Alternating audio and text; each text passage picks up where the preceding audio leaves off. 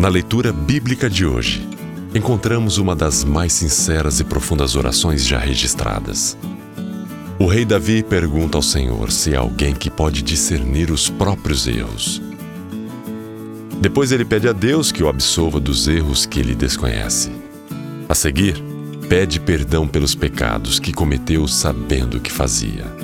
Alguém observou que não há ninguém que ignore o que é certo e errado nas mais rudes sociedades que encontrarmos, descobriremos algum código de conduta, com tão poucas diferenças entre uma e outra que é impossível negar que haja uma lei da natureza humana. Em todas repete-se o mesmo fenômeno. Há alguma lei, mas o povo jamais a consegue cumprir. O que se cumpre em toda parte é Romanos 3:23. Todos pecam.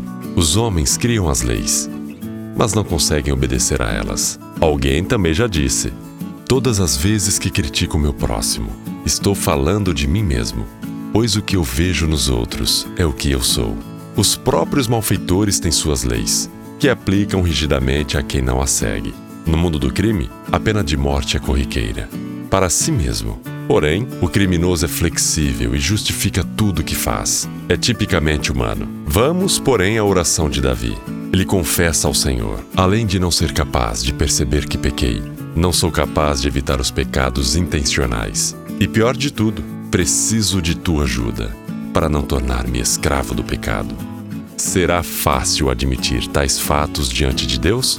Certamente não. Sobre suas ofensas a Deus, Davi confessa a cegueira, gosto pelo pecado e o perigo de tornar-se escravo deste. Ele finaliza com o desejo de tornar-se agradável ao Senhor expresso no versículo em destaque: Que as palavras da minha boca e a meditação do meu coração sejam agradáveis a ti, Senhor, minha rocha e meu resgatador.